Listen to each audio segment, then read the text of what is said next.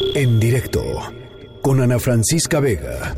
Italia es ya el segundo país con más número de eh, personas fallecidas, por supuesto, después de, China por el COVID-19, eh, prácticamente 200 personas muertas y 4.600 eh, personas infectadas. esto, además, la gran, una, una, buena parte del norte de Italia, pues está en en eh, una especie de resguardo con una cantidad de políticas que se están implementando al paso de los días, por ejemplo, cierre de escuelas, eh, cancelación de partidos de fútbol de, la liga de la liga italiana, en fin, una serie de medidas para tratar de contener la expansión de este eh, COVID-19. En la línea telefónica está y yo le agradezco muchísimo que nos ah, podamos comunicar hasta Italia. Cintia Rodríguez, periodista, autora del libro Contacto en Italia. Y Cintia, tú estás en Milán, platícanos cómo están las cosas por allá. Hola, buenas noches, eh, Ana Francisca. ¿Cómo están? Un, gusto saludar a, ti y a todo tu auditorio. Pues sí, este, esto ha, sido algo que nos ha sorprendido a todos porque en, en poco tiempo relativamente los contagios se han multiplicado. Hoy, como estabas diciendo, ya vamos en 4.636 personas contagiadas y 197 muertos. Aunque también ya se empieza a informar desde hace unos, días el número de, gente que se ha ido recuperando, ¿no? Que, ahorita ya son 523 eh, personas que se han curado y esto pues es muy importante porque obviamente eh, da una esperanza y, y sí es, es una señal pues de que de coronavirus no no se muere. Incluso aquí las autoridades han sido muy muy insistentes al señalar que no es que se muera de, de coronavirus, sino con el coronavirus, porque pues en los estudios que se han hecho, o sea, el, promedio de gente que, se ha muerto, pues tiene un promedio de edad de 81 años, o sea, quiere decir pues que era gente ya muy anciana, con su salud muy comprometida. Entonces, es por eso que una de las medidas que han, que han dado a conocer las autoridades es que sean los ancianos los que más se tengan que resguardar.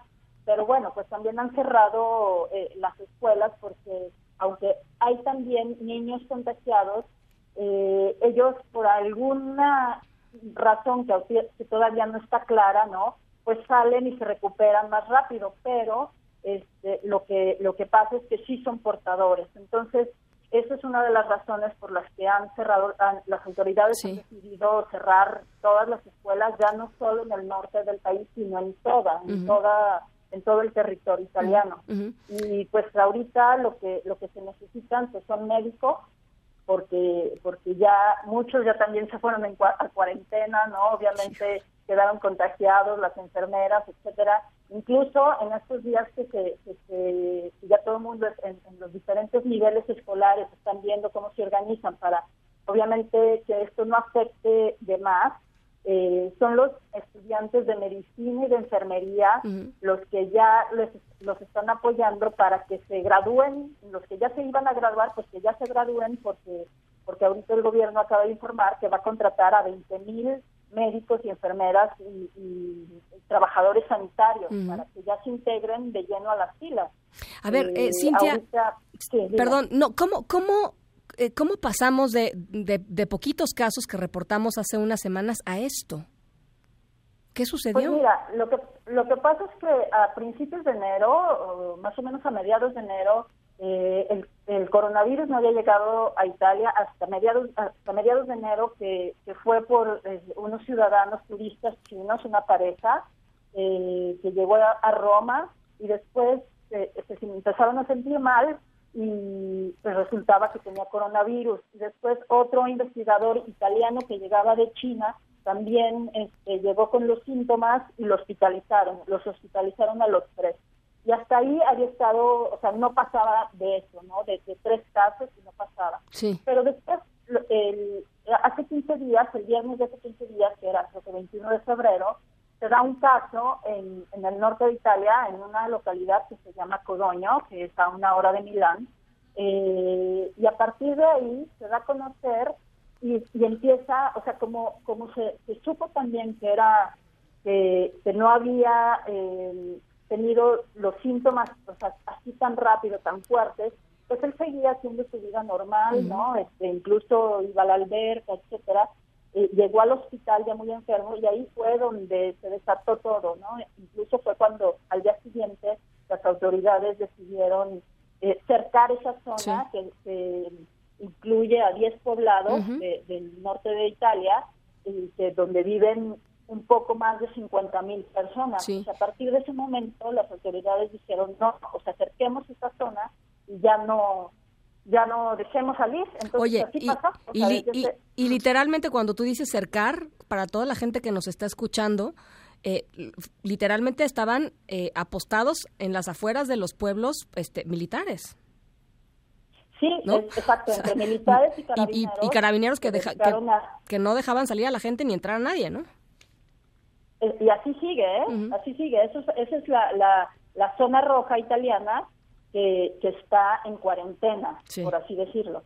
Entonces, justo ahorita en la noche, este, a esta hora, pues ya se, ya se informó que otras dos comunidades este, de Bérgamo eh, también se pone en, en, aislamiento porque porque es ahí donde se siguen se siguen los contagios o sea las autoridades esperaban con estos, estos primeros 15 días que habían dicho que, se separaban las escuelas, pues lo que se esperaba era que el pico ya alcanzara su nivel máximo y empezara a bajar. Sin embargo, pues no ha ocurrido, siguen los contagios, este, desgraciadamente pues sigue habiendo gente muerta, por lo que te decía, que ya, ya era gente que ya tenía comprometida su salud eh, pero bueno, es algo que no se ha podido controlar del todo. Bien. Entonces, lo que han explicado es eso, que es, mientras menos te muevas, mientras menos salgas, pues es como se va a controlar. Entonces, yo creo que todo el mundo, aunque no estemos en la zona roja tal cual, eh, sí estamos, pues sí estamos preocupados y si queremos, pues no hacer más grande la situación, ¿no? Claro. La, la, la, gente está en general, dirías tú, preocupada, eh, tiene, tiene miedo, están haciendo compras de pánico. Te lo pregunto porque aquí eh, el día en que se avisó que había un caso de, coronavirus, eh, instantáneamente se acabó eh, todos los cubrebocas habidos y por haber de farmacias y de tiendas en línea, lo que tú quieras, y gel antibacterial. La, gente incluso hacía largas colas, fue un viernes, ¿no? Y hacía largas colas de para ir a, abastecerse de, productos básicos en, los supermercados, en fin, digamos, un tema que quizá tiene que ver con que se acordaron de que, lo que pasó cuando la influenza hace algunos años, ¿no? Eh, pero bueno, el clima fue ese, estos días ha empezado a bajar un poco el asunto en torno a, pues a esta paranoia y estas compras de pánico, pero quería preguntarte cómo está la gente allá en Italia, porque yo lo que veo son fotos de calles pues básicamente vacías, ¿no? En muchos en muchas ciudades. Sí. Pues al principio también ocurrió eso, o sea, cuando cuando dijeron, pues ya no va a haber clases mañana, este, estamos en emergencia, sí, fue una locura, o sea, la gente salió a, abastecerse de, de, víveres como si hubiera estallado la guerra, pues. Sí, sí, sí. Entonces, este, sí, los primeros dos días los supermercados vacíos, pero ya después, o sea, eh, calmaron y dijeron, oigan, este, no está pasando nada, se asegura la distribución y así ha sido. El caso de las mascarillas y los desinfectantes, pues también es obvio que, todo el mundo empezó a comprar y ahorita pues eh, no es tan fácil, pero pero existen, ¿no? Aunque mm. ya dijeron que la mascarilla pues no es para todos, es para la gente que, está enferma. Claro. Entonces, la, la, pues las actividades eh, pues están así, en suspenso. Tú sabes que, por ejemplo, Italia eh, era, era época de carnaval, pues eh, se dio a conocer y, por eso yo creo que el mundo se enteró porque eh, la noticia fue, más que más que todo esto, era que se cancelaba el carnaval de Venecia. Sí, sí, sí, sí. sí. y después de eso, bueno, pues ahorita de los últimos eventos que se han cancelado, se, se, pospuso el Salón del Mueble en Milán, que es súper importante, los teatros, los cines, los bares, pues todo está cerrado. obviamente el, el, hecho de que las escuelas cierren, pues es, es, algo muy fuerte socialmente hablando, porque porque pues obviamente eso obliga a los padres de familia a quedarse en casa, a trabajar desde casa, que eso han sido pues como como que han ido adelante, ¿no? En, en esas medidas de que sí, de que se trabaja en casa, pero pues también con niños a veces no es tan fácil, entonces sí hay, hay muchos problemas al respecto. Eh, todo ahorita se hace vía streaming, ¿no? O sea, desde ejercicios, clases de música, etcétera. Entonces es algo que se está, que se, tratan de, acoplar, así como algunas clases, ¿no? O sea, sobre todo para los los muchachos de preparatoria o hacer es algo que ya están haciendo. eh, pero sí, o sea, yo creo que la gente sí ha sido muy prudente, eso sí lo tenemos que decir, porque porque en efecto sí se ve ese, esa caída de actividad eh, en, en, gran parte de las ciudades, sobre todo del sur. Y obviamente es algo que ha hecho quejarse pues a los comerciantes, a la gente del turismo, porque en estos días pues el, turismo ya se cayó eh, en 30 millones de visitantes. Pues es muy fuerte para, pues para Italia. Pues bueno, Cintia, pues eh, em, em, me, me, me, encantó el recuento que hiciste em, y, eh, y, esta, esta conversación. Te agradezco muchísimo, este, porque allá qué hora es, allá qué hora es, Cintia.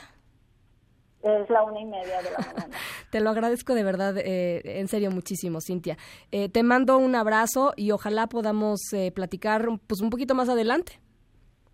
Claro que sí, Ana Francisca, tus órdenes. Cintia Rodríguez, periodista, eh, autora del libro Contacto en Italia, una investigación sobre la relación entre eh, pues, la mafia italiana y los Zetas. Eh, Cintia, que está allá en Milán. Gracias y buenos días para allá. Buenas noches acá. En directo con Ana Francisca Vega.